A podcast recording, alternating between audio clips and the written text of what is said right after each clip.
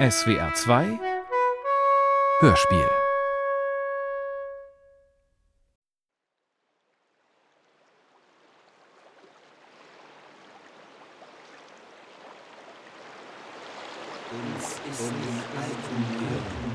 wundersfähige Sein, von Helden Lorbeerbären, von großer Arbeit, von Freuden hochgeziehten, von Weinen und von Klagen, von Kürner Reckenstritten, moget ihr nur Wunder hören Im Land der Burgunden wuchs ein edles Mädchen heran, das war so schön, dass in keinem Land der Welt ein schöneres hätte sein können. Kriemhild. Da unter Mursen deggen. Viel verlesen Ihr pflagen drei Könige. Edel Underi. Gunther und Gernot. Die Recken Loben. Und Gieselher, der Junge. Auserwählter Deggen. Die Frauwe was ihr Schwester. Die Fürsten hätten's in ihr Pflegen. Für sie sorgten drei edle, mächtige Könige, die beiden ruhmreichen Recken Gunther und Gernot und der junge Giselher, ein hervorragender Held. Das Mädchen war ihre Schwester und die Fürsten hatten sie in ihrer Obhut. Die Herren waren milde, von Arte hoch erbaut, mit Kraft unmaßen Kürnen, die Recken Ihr Land hieß Burgund. Da Burgund, so war's ihr Land genannt, sie frunten starke Wunder, sieht in Etzelen Land. Im Lande Etzels vollbrachten sie später wunderbare Taten. Wormes wie dem Rhine. Sie wohnten mit ihr Kraft, diente von ihr Landen, viel stolz ihr Ritterschaft. Das Nibelungenlied nach der Prosa-Übersetzung aus dem Mittelhochdeutschen von Helmut Brackert. Hörspielbearbeitung in zwei Teilen. Erster Teil Der Mord. Von des Hobbes Kräfte und von ihr Wieten Kraft, von ihr viel hohen Werdigkeit und von ihr Ritterschaft, der die Herren plagen, mit Freuden all ihr Leben, bis in Kundlüze war, jemen gar ein Ende. In solch einer herrlichen Umgebung wuchs Kriemhild auf. Eines Nachts träumte ihr, sie zöge einen starken, prächtigen und wilden Falken auf, den ihr zwei Adler zerfleischten, dass sie das mit ansehen musste. Niemals hätte ihr auf dieser Welt etwas Schmerzlicheres geschehen können. Der Falke, den du aufziehst, das ist ein edler Mann. Den Traum erzählte sie ihrer Mutter Ute. Wenn Gott ihn nicht in seinen Schutz nimmt, dann musst du ihn bald wieder verlieren. Was erzählt ihr mir von einem Mann, liebe Mutter? Ich will für immer auf die Liebe eines Recken verzichten. Wirklich? So also. schön und unberührt will ich bis an mein Lebensende bleiben, damit ich niemals durch die Liebe zu einem Mann Leid erfahre. so will ich, Kriemhild die schöne Jungfrau aus dem Land der Burgunden, zur Frau nehmen, weil sie so unbeschreiblich schön ist. Ich weiß genau, selbst wenn der mächtigste Kaiser freien wollte, dann wäre es eine Ehre für ihn, um die Gunst der mächtigen Prinzessin zu werben. Wuchs in Niederland, Niederland eins edlen Königes Kind, des Vater, der hieß Sigmund, Sigmund, Sigmund, in einer riechen Bürge, Wieten wohlbekannt, Nedene, wie dem Rhine, du warst sie Santen genannt. Siegfried. Siegfried was geheißen, der schnelle Legionär.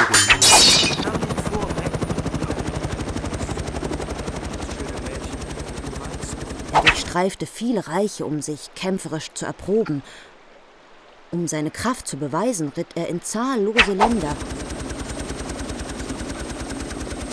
Am siebten Tag danach gelangten die tapferen Helden auf ihrem Ritt an das Ufer bei Worms. Ihr Schilde waren Nüwe, Licht und breit und viel schön ihr Helme. Siegfried, der viel Kürne, Gesachen an Helden. Nie so herrlich gewandt. Niemals. Vorher hatte man an Helden so prächtige Kleider gesehen. Die Spitzen ihrer Schwerter reichten ihnen bis an die Sporen. Die auserlesenen Ritter trugen scharfe Speere in den Händen. Siegfried trug einen, der vorn an seinem Blatt fast zwei ausgespannte Hände breit war und an seinen Schneiden von schrecklicher Schärfe war. Lasst mir und meinen Gefolgsleuten nur ja die Pferde stehen. Wir wollen nämlich bald wieder fort von hier. Jedenfalls ist das meine feste Absicht. Der König fragte sich verwundert, woher die strahlenden Recken mit ihren schimmernden Gewändern und mit ihren prachtvollen neuen riesigen Schilden wohl kommen möchten. Ortwin von Metz, der übrigens mit Recht das Ansehen genoss, mächtig und tapfer zu sein, gab daraufhin dem König zur Antwort: Da wir keinen von ihnen kennen, so schickt doch nach Hagen, meinem Oheim, und lasst ihn einen Blick auf die Fremden werfen. Dem sind kund die Rieche und auch die fremden Land sind ihm die Herren Künde, das tut er uns bekannt. Der König bat ihn bringen, Und dir sienen Mann, man sag in Herrliche, mit Recken hinze Hovegar. Es sind fremde Helden in meiner Burg, die niemand hier kennt. Habt ihr sie vielleicht schon einmal gesehen? Hagen, gebt mir offen darüber Bescheid. Ich möchte dies behaupten. Zwar habe ich Siegfried niemals zu Gesicht bekommen, aber ich nehme doch als sicher an, dass er der Recke ist, der dort so herrlich herankommt. Er bringt Neuigkeiten in unser Land. Die tapferen Nibelungen, Schilbung und Nibelung, Söhne eines mächtigen Königs, hat er mit eigener Hand erschlagen. Vor einem Berg traf er viele tapfere Männer beim Schatz der Nibelungen. Der ganze Hort war aus einer Berghöhle herausgeschafft worden. Die Nibelungenkönige gedachten, ihn zu teilen. Siegfried ritt so nahe an sie heran, dass sie ihn sehen konnten. Schilbung und Nibelung empfingen ihn sehr zuvorkommend. Weil sie sich nicht einigen konnten, forderten die jungen edlen Fürsten ihn auf, den Schatz unter ihnen aufzuteilen. Sie drangen heftig in ihn, und schließlich willigte der Herr ein. Gut, gut, gut, gut. Wie es heißt, bekam er so viele Edelsteine zu sehen und sogar noch mehr rotschimmerndes Gold aus dem Land Nibelungs, dass hundert Wagen es nicht hätten befördern können. Alles dies sollte der tapfere Siegfried unter ihnen verteilen. Da gaben sie ihm Balmung, das Schwert Nibelungs, zum Lohn. Aber Siegfried konnte es ihnen nicht recht machen, und darüber waren sie sehr aufgebracht. Unter ihren Gefolgsleuten waren zwölf tapfere Männer, das waren starke Riesen. Aber was konnten selbst sie den Königen nützen? Wütend erschlug Siegfried alle zwölf, und weitere 700 Recken aus dem Nibelungenland bezwang er mit dem wunderbaren Schwert. Naja, Da war Siegfried zum Herrn des Schatzes geworden. So sagte Hagen von Tronje. Übrigens weiß ich noch mehr von Siegfried. ach, das ist. Er hat das mit ja, eigener Hand einen Drachen erschlagen, Das könnte jeder. in dessen Blut er badete, so dass seine Haut von Horn überzogen wurde. Aus diesem Grunde, und das hat sich schon oft erwiesen, kann keine Waffe ihn verletzen.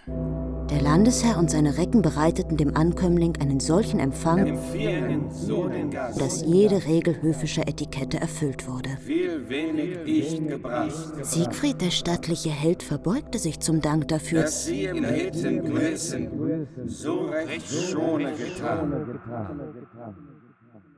Ich möchte doch gerne wissen, edler Siegfried, woher ihr in dies Land gekommen seid oder was ihr hier in Worms am Rhein vorhabt. Alles werde ich in meine Hände bekommen. Daraus will ich vor euch kein Geheimnis machen.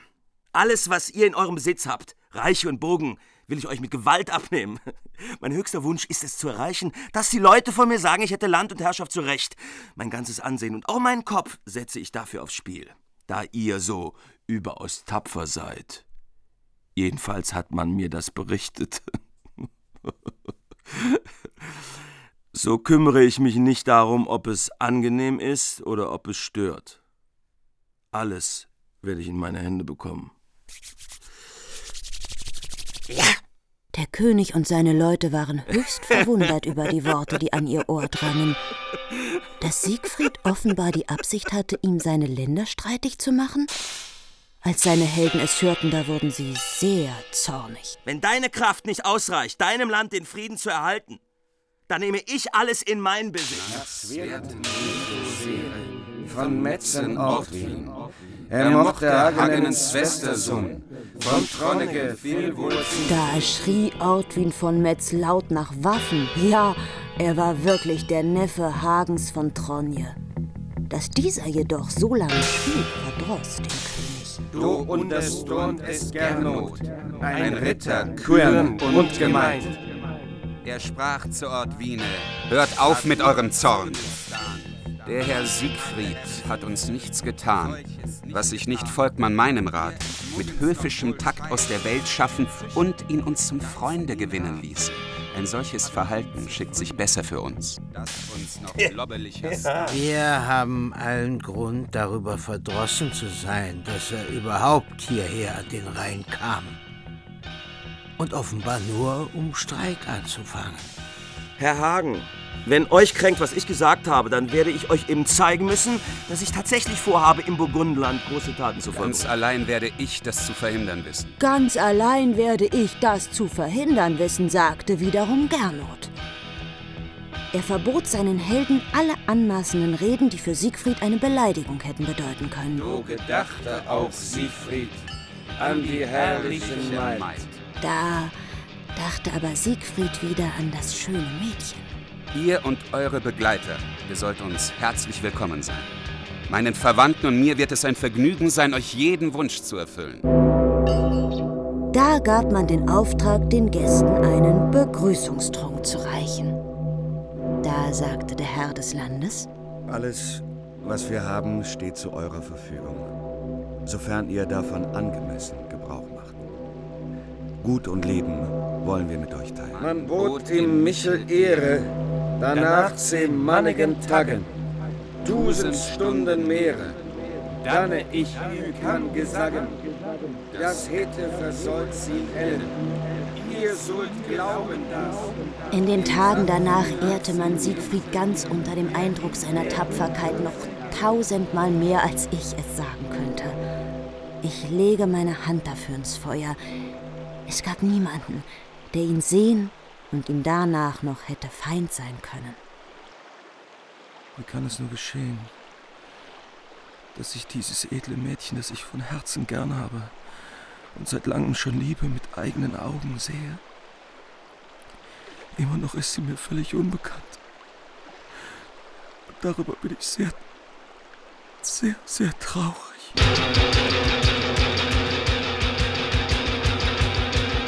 Von des Todes Kräfte und von ihr wiegen Kraft.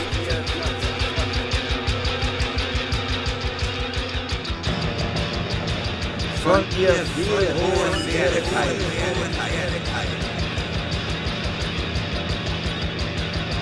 Und von ihr Wie Siegfried Kriemhild zum ersten Mal erblickte. Von der schweren Last, die mein Herz heimlich bedrückt, darf ich nicht allen Menschen etwas sagen.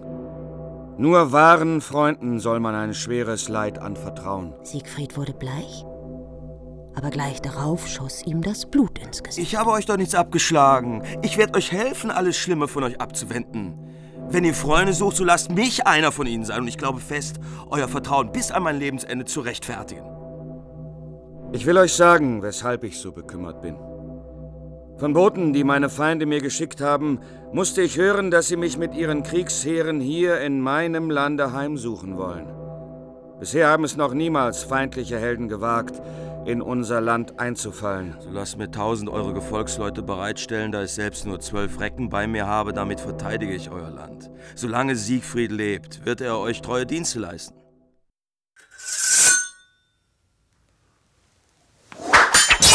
Und von ihr Ritterschaft,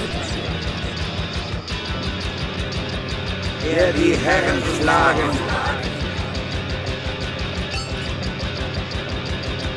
mit Freuden all ihr Leben.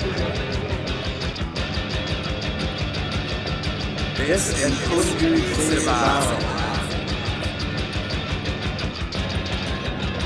Niemen gar ein Ende geben.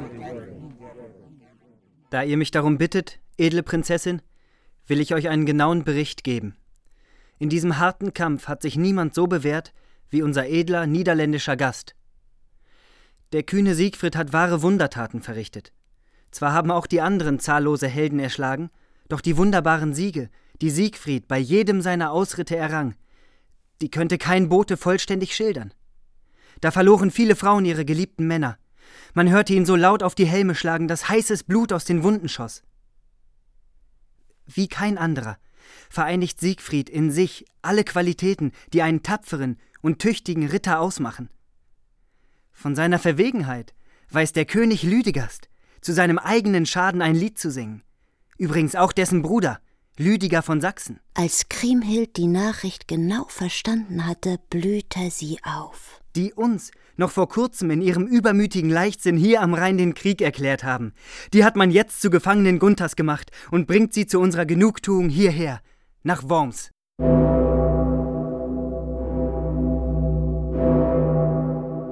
Am Morgen des Pfingstfestes konnte man viele tapfere Helden in wunderbaren Kleidern zum Fest kommen sehen.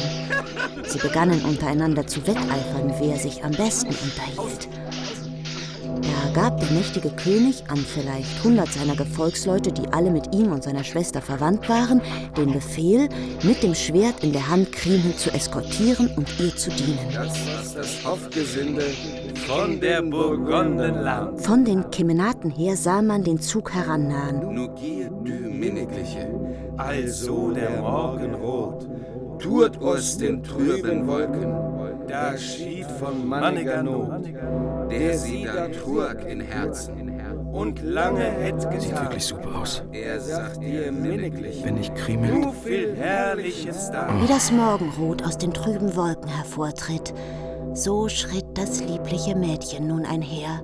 Und alsbald lösten sich in Siegfried, der ihr Bild heimlich im Herzen trug und nun schon lange getragen hatte, alle Wie Liebesqualen. könnte ich nur deine Liebe gewinnen? In allem Glanz sah er das liebliche Mädchen vor sich stehen. Ich glaube, das ist eine törichte Erwartung. An ihrem Kleid erstrahlten viele Edelsteine, die rosige Farbe ihrer Haut schimmerte lieblich. Wenn ich dich jedoch meiden sollte, dann wäre es besser, ich wäre tot. Bei diesen Überlegungen wechselte immer wieder seine Gesichtsfarbe.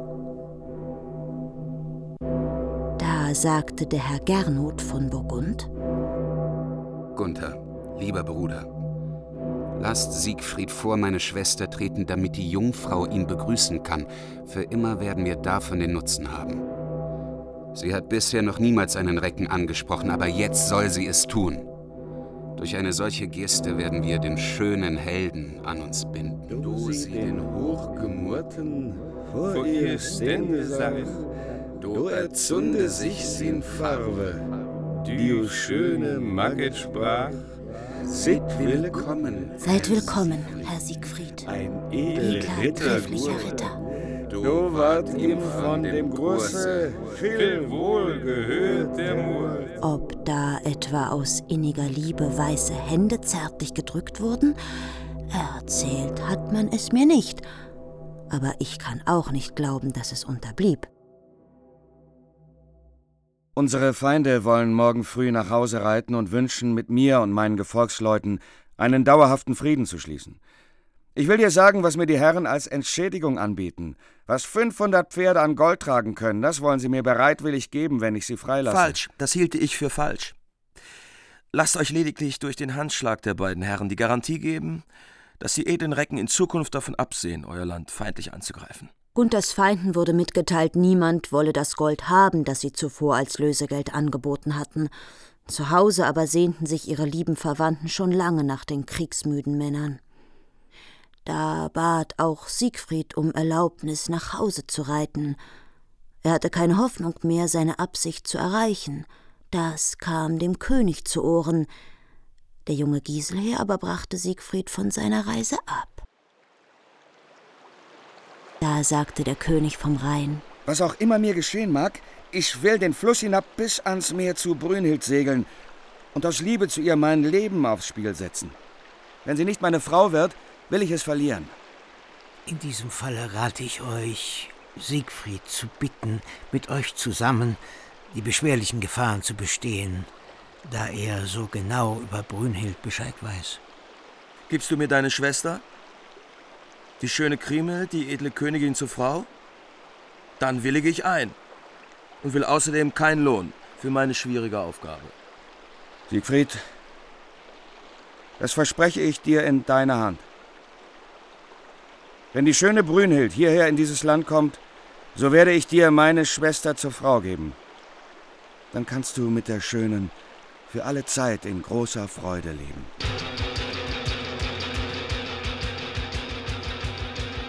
Von des Hauses Kräfte. Und von ihr Wieten Kraft. Von ihr viel hohen Werdigkeit. Und von ihr Ritterschaft, der die Herren pflagen,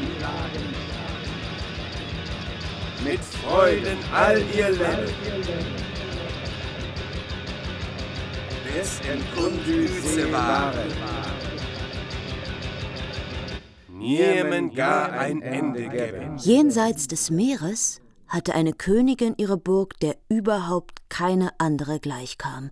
Sie war unermesslich schön, aber außerdem besaß sie noch ungeheure Stärke. Wenn ein tapferer Held ihre Liebe gewinnen wollte, dann maß sie sich mit ihm im Speerwurf. Sie konnte den Stein weit schleudern und sprang ihm dann in ungeheurem Sprunge nach. Wer immer um ihre Liebe warb, der musste in drei Wettkämpfen über die edle Frau siegen. Versagte er auch nur in einem, dann hatte er sein Leben verwirkt. Die Jungfrau hatte bereits unzählige solcher Kampfspiele bestanden. Davon erfuhr ein edler Ritter am Rhein, der nun all seine Gedanken auf die schöne Frau richtete.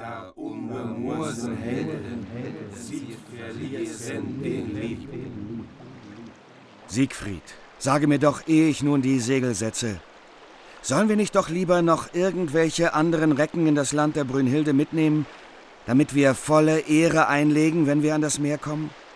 30.000 Helden können sehr schnell gesammelt werden. Nein, nein. Ihr tapferen, trefflichen Helden, ich will euch etwas Besseres vorschlagen. Wie die alten Recken werden wir den Rhein hinabfahren. Und ich will dir auch sagen, wer. Ich bin einer der Gefährten. Der andere wirst du sein. Der dritte Hagen und der vierte der tapfere Dankwart. Schon das garantiert, dass wir mit dem Leben davonkommen. Siegfried, der Siegfried musste den Tarnmantel mitnehmen, den der tapfere Held unter großen Gefahren einem Zwerg mit Namen Alberich abgenommen hatte. Ab einem Gettwerge, Albrich, sich bereiten zur der Fährte, die Recken kühn und rich.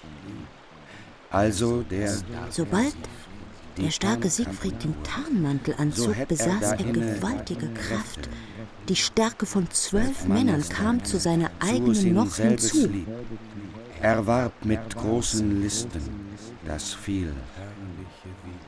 Auch war's Der Tarnmantel war überdies so beschaffen, dass jeder in ihm ausführen konnte, was er wollte, ohne gesehen zu werden. Zwar's, er selbe wollte, dass ihn doch niemen.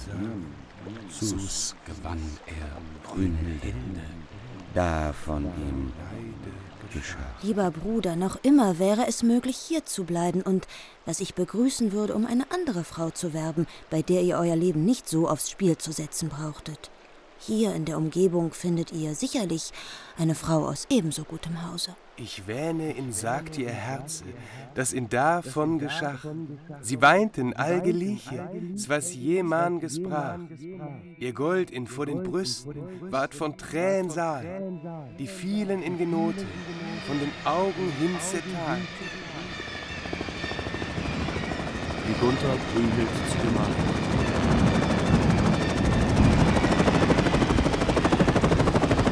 86 Türme sahen sie sich dort erheben, drei weiträumige Hauptgebäude und einen wunderschönen Saal aus feinem grasgrünem Marmor. Von edelem Marmes Steine. Rühren allsam ein Gras, Da inne selbe Brünnhild. Mit ihr in Gesinde was? Man gab Befehl, ihre Pferde in den Stall zu führen und ihnen ihre Schilde von den Armen zu nehmen. Gebt uns doch auch die Schwerter und eure strahlenden Panzer. Auf gar keinen Fall. Wir wollen sie selbst tragen. In dieser Burg hält man es so, dass kein Gast hier Waffen tragen darf. Deshalb lasst sie sie nur ruhig fortbringen. Das hat schon seine Richtigkeit. Doch Hagen, Gunthers Gefolgsmann, beugte sich nur widerwillig dieser Aufforderung. Erzählt mir doch, wer wohl die fremden Recken sein könnten, die jetzt so stattlich im Burghof stehen. Und erzählt mir weiter, wem zur Liebe sie hergekommen sind. Da sagte einer aus dem Gefolge Brünhilds, Herrin, ich muss allerdings vorausschicken, dass ich keinen von ihnen bisher gesehen habe. Aber einer ist darunter, der sieht so aus wie Siegfried. Als euer treuer Gefolgsmann rate ich euch, ihn ehrenvoll zu empfangen. Da sagte die Königin, Nun bringt mir mein Gewand herbei. Wenn der starke Siegfried in mein Land gekommen ist und um meine Liebe wirbt, dann geht es ihm schlecht. Denn ich fürchte ihn nicht so sehr, als dass ich ohne weiteres seine Frau würde.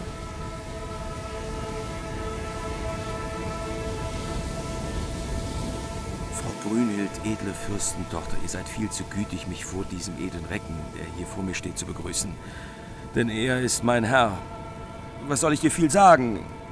Er stammt aus einem rheinischen Königsgeschlecht und wir sind hierher gekommen, deine Hand zu erringen. Sein Name ist Gunther und er ist ein edler König. Wenn er dich zur Frau gewönne, dann wären alle seine Wünsche erfüllt. Mir hat der edle Recke den Befehl erteilt, hierher zu fahren. Wenn es in meiner Macht gestanden hätte, dann wäre ich mit Vergnügen von diesem Auftrag zurückgetreten. Wenn er dein Lehnsherr ist und du nur sein Lehnsmann, dann werde ich, falls er die vorgeschriebenen Kampfspiele zu bestehen wagt und darin Sieger bleibt, seine Frau. Wenn aber ich gewinne, dann geht es euch allen an das Leben. Herrin, lasst uns doch die Bedingungen für eure heiklen Kampfspiele kennenlernen. Bevor Gunther, mein Herr, jemand anderem den Sieg zuerkennt, müsste es schlimm zugehen. Er traut es sich schon zu, eine so schöne Jungfrau für sich zu gewinnen. Er muss den Stein werfen, in deinem Sprung erreichen und außerdem den Speer mit mir um die Wette werfen. Ihr könntet hier euer ganzes Ansehen und euer Leben verlieren. Bedenkt es daher sehr gründlich. Königin, nun setzt die Regeln fest, wie ihr es wollt. Wenn ihr nicht meine Frau werdet, dann will ich meinen Kopf verlieren. Als die Königin seine Worte vernommen hatte, da gab sie Befehl, die Kampfspiele so schnell wie möglich in die Wege zu leiten, wie es für sie nur angemessen war. Sie ließ sich für den Kampf eine treffliche Rüstung, einen Brustpanzer aus rotem Gold und einen guten Schild bringen. Unterdessen war der schöne Siegfried, ohne dass es jemand hätte bemerken können, in das Schiff gegangen, wo er seinen Tarnmantel versteckt hatte. Er schlüpfte sogleich hinein und war nun für niemanden mehr sichtbar. Da sagte der Bruder Hagens, Mir ist es zutiefst zuwider, der tapfere Dankwart, dass wir die Fahrt an diesen Hof überhaupt unternommen haben. Brünhilds ungeheure Stärke zeigte sich nun deutlich. Man brachte einen schweren Stein für sie in den Ring. Der war groß und ungeschlacht, riesig und rund. Zwölf tapfere, starke Helden trugen ihn nur mit Mühe. Den pflegte sie immer dann zu schleudern, wenn sie ihren Speer geworfen hatte.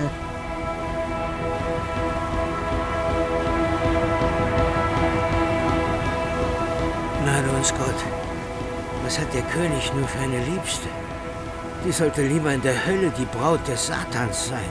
Was hat mich da berührt? Der tapfere Held sah sich nach allen Seiten um, ohne jemanden zu erblicken. Ich bin es, Siegfried, dein lieber Freund. Du brauchst vor der Königin keine Angst zu haben. Gib den Schild aus deinen Händen und lass mich ihn tragen. Mach du die Bewegung. Ich werde die Taten verrichten. Da schleuderte die schöne Jungfrau ihren Speer mit aller Kraft gegen den neuen großen und breiten Schild, den der Sohn Sieglindes in seinen Händen trug. Funken sprühte der Stahl, als ob der Wind sie emporwirbelte. Was nun, König Gunther? Mit uns ist es doch wohl aus. Gersniede, all durch den Schild. Die Frau, um deren Minnie ihr werbt, ist die Braut des Teufels. Die Schneide des mächtigen Speers drang durch den Schild hindurch, sodass selbst aus den Panzerringen noch das Feuer loderte. Beide Kämpfer, so kraftvoll sie auch waren, strauchelten von der Wucht des Schusses. Ja, wäre nicht der Tarnmantel gewesen, dann hätten sie da ihr Leben lassen müssen. Dem tapferen Siegfried schoss das Blut aus dem Mund, doch sogleich sprang der kraftvolle Mann vor, nahm den Speer, den sie durch seinen Schild hindurch geschossen hatte. Ich will die schöne Jungfrau durch den Schuss nicht verletzen. Der starke Siegfried warf ihn auf sie zurück. In der Tat, der König Gunther hätte einen solchen Wurf niemals vollführen können. Gunther, edler Ritter, für diesen Schuss danke ich dir. Zornentbrannt eilte die edle, mutige Jungfrau zum Stein, hob ihn empor, schleuderte ihn mit kraftvoller Hand weithin über das Feld und sprang dann noch hinter dem Wurf her, so dass ihre Rüstung laut erklärte. Man hat uns immer unter die Recken gerechnet. Doch auf weiche, schändliche Weise verlieren wir jetzt unser Leben, wenn uns in diesem Land die Frauen umbringen. Siegfried war tapfer, kräftig gebaut und hochgewachsen. Er warf den Stein nicht nur weiter, er übertraf auch noch Brünnhilds Sprung. Infolge seiner magischen Künste hatte er überdies noch Kraft, im Sprung den König Gunther mit sich zu tragen. Der Sprung war vollführt. Der Stein lag nun am Boden. Da sah man niemand anders als Gunther, den Helden. Die schöne Brünnhild wurde rot vor Zorn. Siegfried hatte den König Gunther vor dem sicheren Tod bewahrt. Ihr Verwandten und Gefolgsleute, kommt sogleich herbei. Ihr sollt jetzt alle dem König Gunther untertan sein. Siegfried, der Schnelle. Der tapfere Siegfried war klug genug, seinen Tarnmantel wieder in sein Versteck zu tragen. Dann eilte er zu dem Saal, in dem schon viele Damen versammelt waren. Er sprach zu dem Könige. Herr, worauf wartet ihr denn noch? Warum beginnt ihr nicht mit den vielen Wettkämpfen, die euch die Königin auferlegt hat? Zeigt uns doch nun bald, wie die aussehen.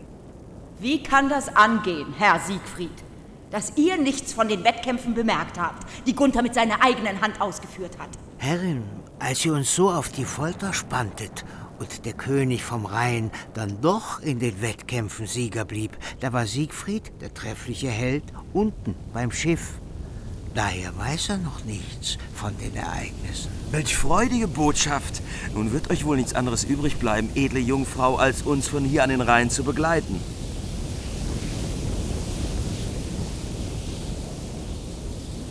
Nun habe ich alles, was ich mir seit jeher in meinem ganzen Leben wünschte. Mit eigener Hand dämpfte der edle König das Licht. Dann ging der tapfere Held zu Brünnhild und legte sich dicht Er neben sie. leite sich ihr Nachen. Sin Freude, Freude, du warst du warst groß. Die vielen minnig liechen, der Held mit Armen unbisslos. Doch sie geriet in einen so heftigen Zorn, dass es ihm einen Schock versetzte. Edler Ritter, hört auf damit. Was ihr vorhabt, dazu wird es nicht kommen. Merkt euch nur, ich will noch so lange Jungfrau bleiben, bis ich euer Geheimnis erfahren habe. Sie sich gefügig zu machen, rang er mit ihr und zerrte an ihrem Hemd. Da griff das strahlende Mädchen nach einem Gürtel aus hart und fest gewobenem Tuch, den sie um ihre Hüften trug. Sie band ihm Füße und Hände zusammen, trug ihn zu einem Nagel und hängte ihn an die Wand. Die Minne sie ihm verbot. Ja, hätt er von ihr Kräfte. Viel nach gewonnenen Tod. Edle Königin, löst mir doch meine Fessel. Er, der sich in dem Glauben gewiegt hatte, ihr Gebieter zu sein, der musste nun betteln. Schöne Herrin, ich traue es mir ja doch nicht mehr zu, euch zu überwinden. Und habe auch überhaupt nicht mehr vor, so dicht neben euch zu liegen. Sie kümmerte sich nicht um ihn, denn sie lag bequem in ihrem Bett. Musste er alles hangen. Die Nacht uns an den Tag. Uns der lichte Morgen.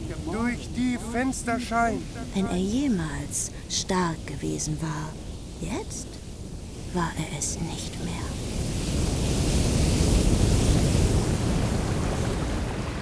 wie Brünhild in Worms empfangen wurde. Erinnert euch an das, was ihr mir mit eigener Hand geschworen habt, dass ihr mir eure Schwester zur Frau geben wolltet, wenn Frau Brünhild in dieses Land käme. Wie steht es nun mit diesen Eiden? Schließlich habe ich auf eurer Werbungsfahrt die Hauptarbeit geleistet. Liebe Schwester, sei so gütig, meinen Eid einzulösen. Ich habe dich durch einen Schwur einem Helden versprochen. Wenn der dein Mann wird, dann hast du meinen Wunsch getreulich erfüllt. Lieber Bruder, ihr braucht mich doch nicht flehentlich zu bitten. Ich werde euch vielmehr jederzeit zu Gebote stehen. Den Mann, den ihr, Herr, mir erwählt, werde ich mit Freuden annehmen. Nachsichten der sie plagen, und man durch Recht begehe, Gunther und Brünnhild, nicht lange das entlieh.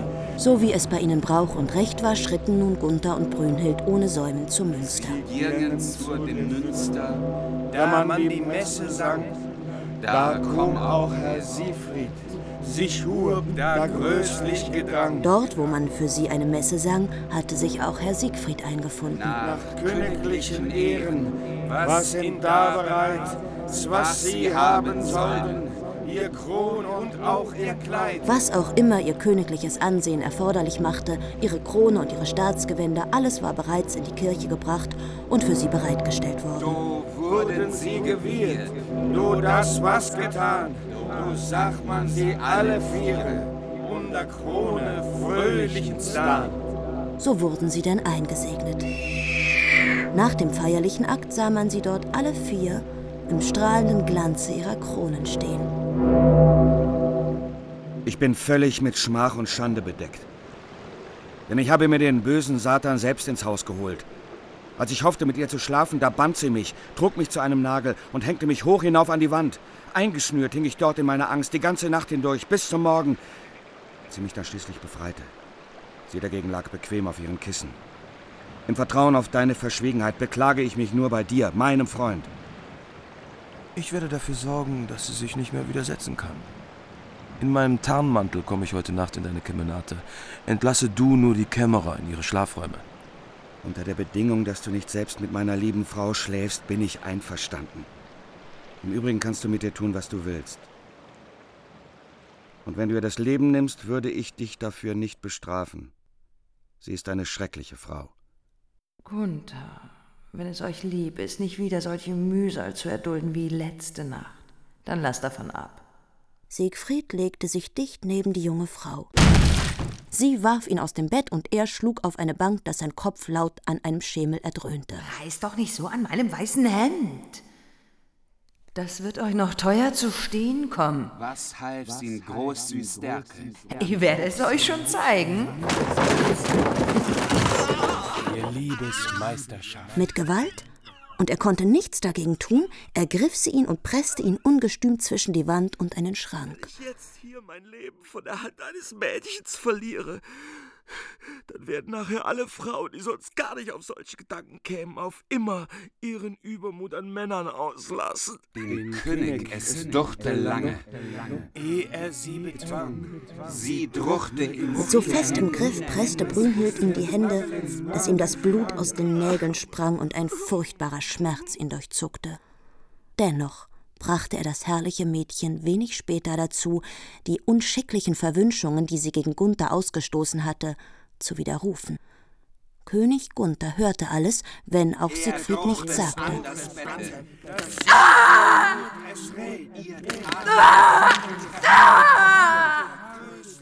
Edler König,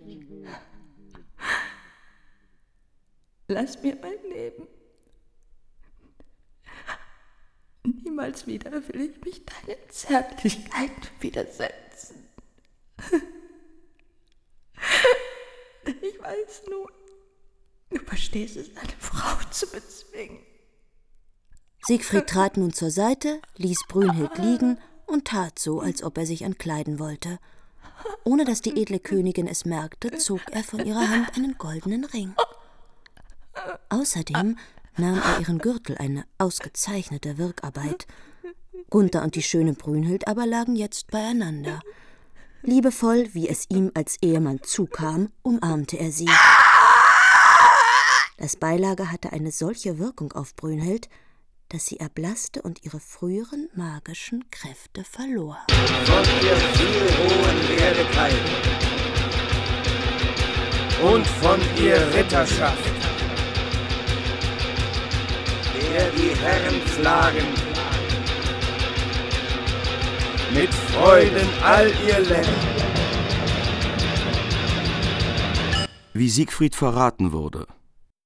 Alle drei Könige kamen zu ihm und sagten: Herr Siegfried, Ihr könnt sicher sein, dass wir, euch bis an unser Lebensende immer treu zu Diensten sein. sein werden. Als die Helden so freundlich mit ihm sprachen, da dankte er ihnen durch eine Verneigung. Wir werden, sagte der junge Giselher, mit euch die Länder und Städte teilen, die wir zu eigen haben, und zusammen mit Kriemhild sollt ihr einen beträchtlichen Anteil an allen großen Reichen erhalten, die uns untertänig sind.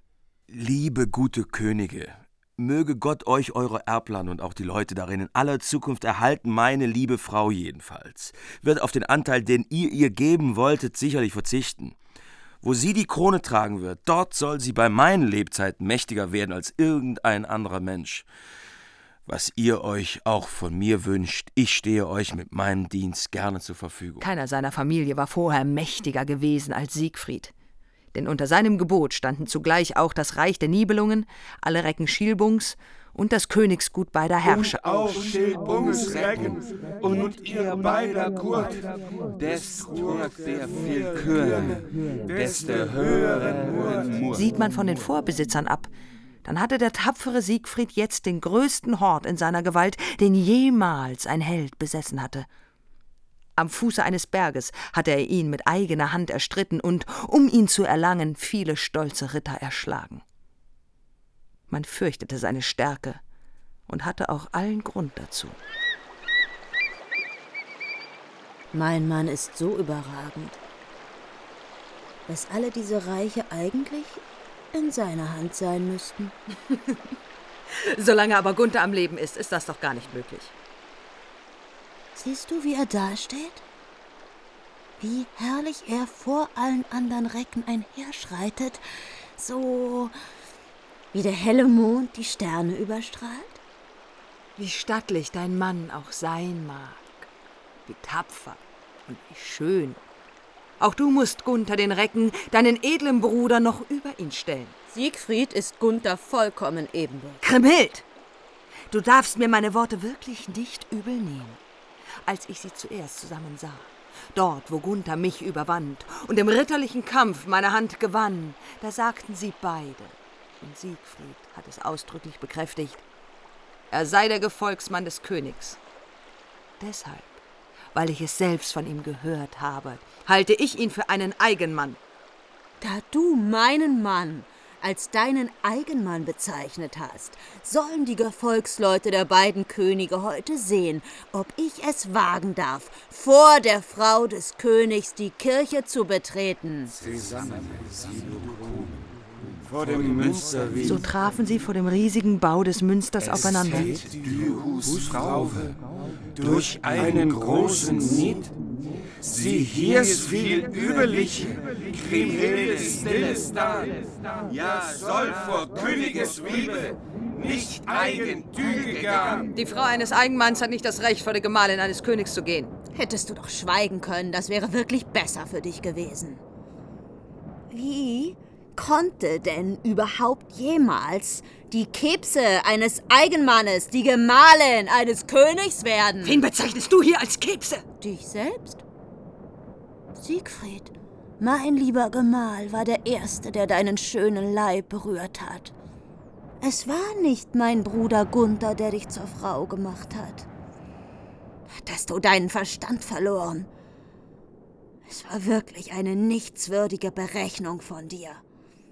Weshalb gabst du dich ihm hin, wo er doch dein Untergebener ist? Brünnhild, du Weide, Kriemhild, nicht langer leer, vor des Königes Wiebe, ins Münster sieh du geh. Kriemhild zögerte nicht länger, sondern betrat mit ihrem Gefolge vor der Gemahlin des Königs das Münster. Viel man Gott gediente, oder gesank, des Tochter Brünnhild wie andächtig man den Gottesdienst auch hielt und die Messe sang.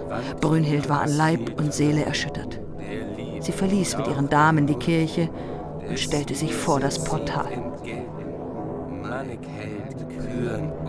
Haltet einen Augenblick. Ihr habt mich als Kebse bezeichnet. Das müsst ihr erst einmal beweisen. Ich bezeuge es mit dem goldenen Ring, den ich hier an der Hand trage. Den brachte mir mein Liebster, nachdem er als erster mit euch geschlafen hatte. Dieser schöne goldene Ring ist mir gestohlen worden. Ich lass das nicht auf mir sitzen, dass du mich einen Dieb nennst. Wenn du dir einen Rest deines Ansehens hättest erhalten wollen, dann hättest du den Mund gehalten. Dass ich die Wahrheit spreche, bezeuge ich auch mit dem Gürtel, den ich hier trage. Wirklich, mein Siegfried wurde dein Mann. Und wirklich, sie trug diesen wunderbaren Gürtel, verfertigt aus Seide von Ninive und mit Edelstein besetzt. Als Brünnhild die Herrin ihn erblickte, brach sie in Tränen aus. Gunther und alle Burgunden mussten es jetzt erfahren. Siegfried hat uns nur Gutes getan und unser Ansehen vermehrt. Man soll ihn am Leben lassen. Was hilft es ihm jetzt, feindselig nachzustellen? Er hat immer aus freien Stücken treu zu uns gestanden. Da sagte Ortwin von Metz, der Held, Jane kann ihm nicht gehelfen. Die große Stärke sehen. wenn mein Herr es mir erlaubt, bin ich bereit, ihn zu beseitigen. Ich getue ihm Leid. Da hatten die Helden Siegfried zu ihrem Feind erklärt, ohne dass er daran schuld war. Aber niemand ging der Sache weiter nach. Nur Hagen ließ nicht davon ab. Gunther dem Helden wieder und wieder einzuflüstern, er werde, wenn Siegfried nicht mehr am Leben sei, über viele Königreiche die Herrschaft erlangen. Das brachte Gunther in einen schweren Konflikt. Lasst eure erbitterte Mordgier. Wenn Siegfried lebt, dann trägt das uns Heil und Ehre ein. Überdies ist der kühne Held so furchterregend stark. Wenn er auch nur etwas merken sollte, dann könnte es niemand mehr wagen, ihn offen anzugreifen. Nein, er darf nichts davon erfahren. Ihr sollt gar nicht davon reden. Ich traue es mir zu, die Sache ganz im Verborgenen vorzubereiten. Die Tränen Brünnhilds sollen ihnen noch teuer zu stehen kommen. Was mich angeht, ich betrachte ihn auf ewig als meinen Feind. Da sagte der König Gunther, Und wie willst du das anstellen? Ich will es euch sagen. Wir geben einigen Boten, die niemand hier kennt, den Auftrag, mit einer offenen Kriegserklärung in unser Land zu reiten. Dann verkündet ihr vor allen Gästen, ihr und eure Männer hätten die Absicht, sich auf den Feldzug zu begeben. Wenn das geschehen ist, dann wird Siegfried euch versprechen, auf den Feldzug mitzukommen. Und so wird er sein Leben verlieren. Am vierten Morgen, Am vierten danach, Morgen sah man danach sah man 32 Männer an den Hof reiten. Da wurde dem mächtigen Gunther berichtet, ihm wäre die Fehde angesagt. Diese Lüge sollte die Frauen in den allertiefsten Schmerz stürzen. Hagen, lieber Freund, denkt daran, wie gern ich euch zu Diensten bin und dass ich euch noch niemals feindlich gesonnen war. Lasst mir das zugutekommen. Mein lieber Mann soll nicht dafür bezahlen, wenn ich Brünnhild etwas zuleide getan habe. Es hat mich seither sehr gereut. Siegfried, der treffliche, tapfere Held, hat mich deshalb auch tüchtig durchgeprügelt und hat mich dafür gestraft, dass ich überhaupt jemals Worte gesagt habe, die sie kränkten. Da sagte Hagen, Kriemhild, liebe Herrin, so sagt mir doch, was ich denn euch zuliebe für euren Gemahl tun kann. Darum, dass ihn jemand im Kampfe erschlagen könnte, würde ich mich überhaupt nicht sorgen, wenn er nicht seiner Tollkühnheit so die Zügel schießen ließe. Wenn das nicht wäre, dann wäre der tapfere, treffliche Held für immer sicher. Herrin, wenn ihr etwa eine Befürchtung habt, dass man ihn überhaupt verwunden kann, dann solltet ihr mir sagen, mit welchen Mitteln ich das verhindern könnte. Alle Zeit will ich ihn beim Reiten wie beim Gehen beschirmen. Mein Mann ist tapfer und überaus stark. Als er an jenem Berge den Lindwurm erschlug, da badete sich der stolze Recke im Drachenblut und deshalb konnte ihn in späteren Kämpfen niemals mehr eine Waffe verwunden. Dennoch bin ich, wenn immer er im Kampfe steht und die Kämpfer unzählige Speere aus ihren Händen entlassen, in großer Sorge, ich könnte meinen lieben Mann verlieren. Ach, welch große Angst habe ich oft um Siegfried als das heiße Blut aus den Wunden des Drachen rann und der tapfere, treffliche Recke sich darin badete, da fiel ihm ein ziemlich großes Lindenblatt zwischen die Schulterblätter. Und an dieser Stelle kann man ihn verwunden. Das ist der Grund, weshalb ich mir so große Sorgen mache. Näht doch ein kleines Zeichen auf sein Gewand. Daran kann ich mir dann merken, wo ich ihn beschützen soll, wenn wir im Kampf nebeneinander stehen. Am anderen Morgen ritt der Herr Siegfried mit tausend seiner Gefolgsleuten in froher Stimmung fort. Der Wanderer soll der rächen, der Sieger frühende Leid. Hagener im Reit so nahen, dass er geschaurete die Kleid. Hagen ritt so nah bei ihm, dass er sein Gewand genau betrachten konnte. Als er das Zeichen erblickt hatte, da schickte er zwei seiner Leute heimlich fort, die als neue Botschaft melden sollten, Gunthers Land solle in Frieden gelassen werden. Kleine miese Feiglinge! Wie ärgerlich kehrte Siegfried da wieder um. Zu gerne hätte er die Beleidigung, die seinen Freunden geschehen war, bitter gerecht. Nun, da wir von der Verpflichtung zur Heerfahrt frei sind, habe ich vor, wie ich es schon häufig getan habe, im Waskenwald Bären und Wildschweine zu jagen. Hagen, der verräterische Mann, hatte ihm diesen Rat gegeben. Das sind Feiglinge! Das sind verdammte Feiglinge!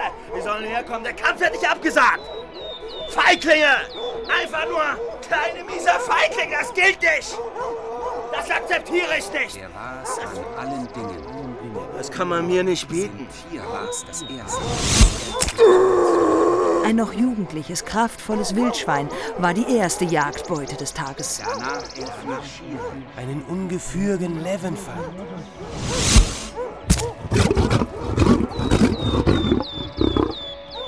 Wo man uns so viel aus der Küche herbeischafft, möchte ich doch zu gern wissen, weshalb die Schenken uns keinen Wein bringen. Teurer Fürst, ich hatte gemeint, die Jagd sollte heute im Spessart stattfinden. Dorthin habe ich den Wein geschickt. Edle, kühne Ritter, ich kenne hier in der Nähe einen kühlen Brunnen. Dorthin lasst uns eilen, damit ihr mir nicht mehr zürnt. Als sie nun zu der breit ausladenden Linde eilen wollten, da sagte Hagen von Tronje, Ich habe oft davon gehört, kein Lebewesen könne dem Gemahl Kriemhilds im Laufe folgen. Er soll uns das jetzt beweisen. Ihr könnt es gleich erproben, wenn ihr mit mir um die Wette zum Brunnen lauft. Danach soll man dem den Preis zusprechen, der dabei als Sieger hervorgeht. In jeder Hinsicht los, überragte los, los. Siegfried alle anderen Männer. Los, komm schon! Er band Ja. sein Schwert los, legte Los, den komm. Köcher ab, Komm. lehnte den mächtigen Speer an einen Ast der Linde und stand nun, ein herrlicher Mann, neben dem Quell des Brunnens. Wenn ihn auch ein schlimmer Durst quälte, trank der Held nicht, solange der König noch nicht getrunken hatte. Der Brunnen war kühl und trefflich rein. Gunther neigte sich nun zur Quelle hinunter. Als er getrunken hatte, da richtete er sich auf und trat zur Seite.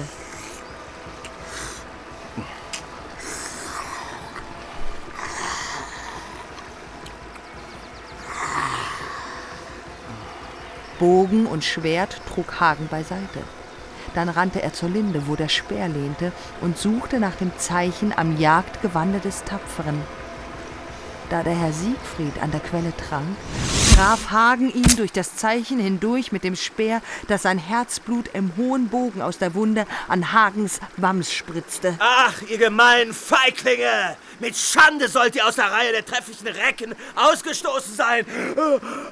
Hätte ich eure hinterhältige Mordlust früher erkannt, dann hätte ich mich vor euch zu schützen gewusst. Jetzt. Jetzt quält mich nicht so sehr. wie die Sorge um Kriemhild, meine Frau. Da sank der Gemahl Kriemhilds in die Blumen. Aus seiner Wunde rann unablässig das Blut. Von großer Übermühte mugget ihr Hörensagen und von eislicher Rache. Du hier's Hagene tragen. Da ließ Hagen den toten Siegfried von Nibelungenland vor die Kemenate bringen, in der Kriemhild schlief. Bevor sie noch festgestellt hatte, dass es auch wirklich ihr Mann war, dachte sie an Hagens Frage, wie er denn Siegfried schützen könne. Vielleicht ist es ein Fremder. Doch ihr schoss vor tiefem Schmerz das Blut aus dem Mund. Es ist Siegfried, mein geliebter Mann. Brünhild hat es geraten. Hagen hat es getan. Es ist Siegfried,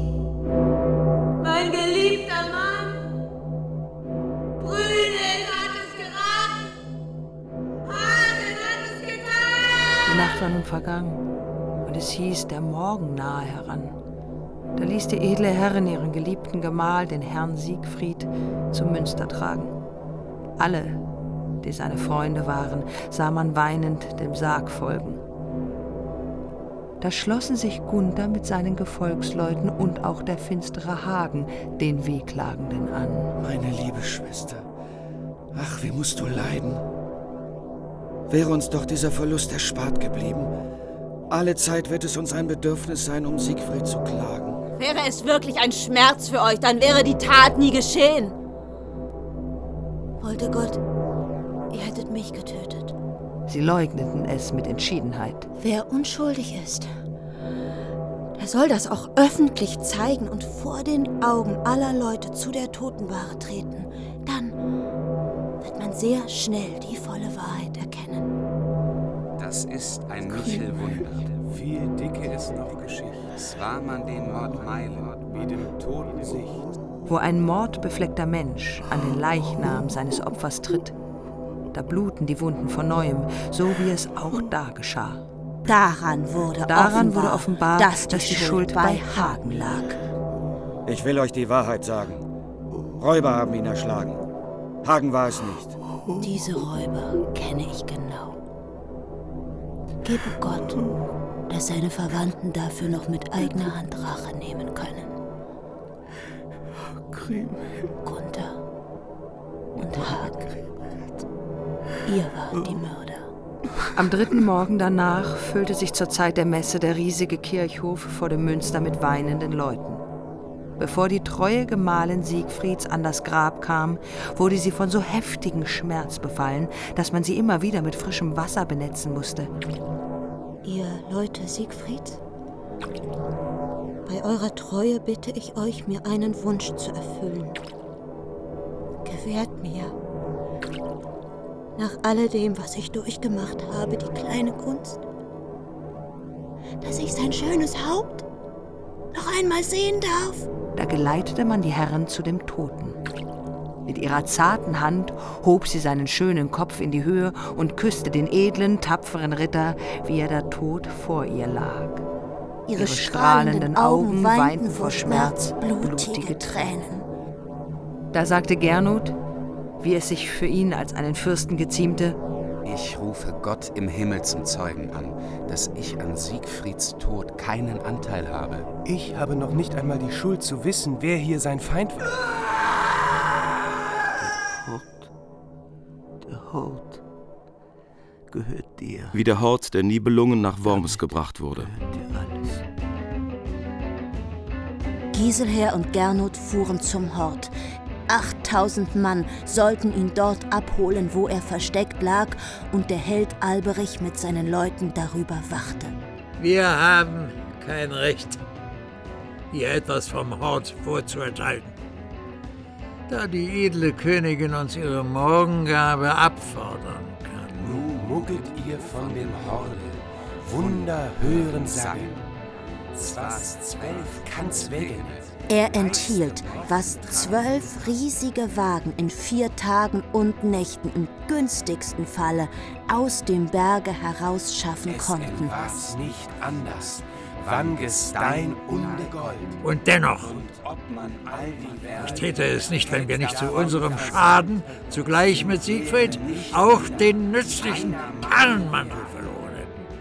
Den hatte der geliebte Mann der schönen Grimhild nämlich immer bei sich. Als schönstes Stück befand sich auch eine goldene Wünschelrute unter dem Hort.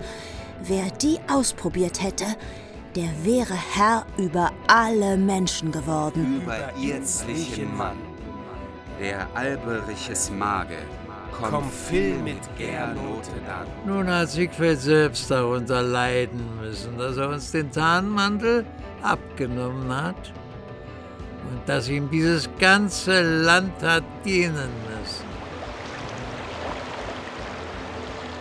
Als sie den Schatz nun besaß, da lockte Kriemhild viele fremde Helden in das Land, und sie schenkte ihnen so viel, dass man niemals eine freigebigere Fürstin hätte sehen können. Ein verständiger Mann sollte einen solchen Schatz nicht in den Händen einer einzigen Frau lassen. Mit ihren Geschenken wird sie es noch so weit bringen, dass es für die tapferen Burgunden ein böses Ende nimmt. Ich habe ihr geschworen, ihr keinerlei Leid mehr zuzufügen. Und ich will diesen Eid auch weiterhin halten. Schließlich ist sie ja doch meine Schwester. Lasst nur mich die Schuld auf mich nehmen. Ehe dass wir uns selbst auf immer mit diesem Schatz belasten, sollten wir lieber alles in den Rhein versenken lassen, damit niemand wieder in seinen Besitz gelangt. Lieber Bruder, wenigstens du solltest auch an mich denken und mein Leben und mein Gut beschützen.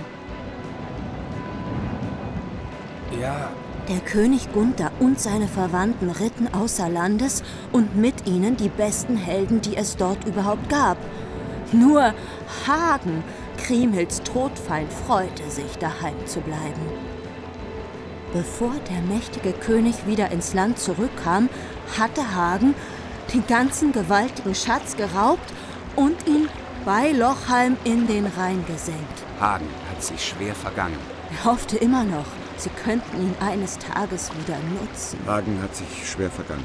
Aber dazu sollte es nicht mehr kommen. Hagen hat sich schwer vergangen. Eine Zeit lang zog sich Hagen vor dem Zorn der Fürsten zurück, bis er dann wieder ihre Gunst erlangte und ohne Strafe blieb. Feindlicher als sie es war, hätte Kriemhild ihm da gar nicht sein können. Bevor Hagen von Tronje den Schatz in den Rhein versenkt hatte, da hatten sie untereinander feste Eide geschworen, dass niemand etwas sagen sollte, solange einer von ihnen noch am Leben sei. Mit Ikenüven leiden. Das Nibelungenlied. Nach der Prosa-Übersetzung aus dem Mittelhochdeutschen von Helmut Brackert. Hörspielbearbeitung in zwei Teilen. Erster Teil Der Mord. Es sprachen Kriemhild Judith Engel, Siegfried Bernhard Schütz, Brünhild Bibiana Beglau, Gunther Hans Kremer, Gernot Robert Dölle, Giselher Oliver Malison, Hagen Wolf-Dietrich Sprenger, Dankwart Martin Leutkeb. In weiteren Rollen Christoph Gawender, Heinz Schimmelpfennig, Peter Sikorski und Elke Twisselmann. Ton und Technik Rolf Knapp und Sabine Klunzinger. Regieassistenz Konstanze Renner. Hörspielbearbeitung und Regie Beate Andres. Produktion Südwestrundfunk 2007. Dramaturgie Frank Halbig und Hans-Burkhard Schlichting.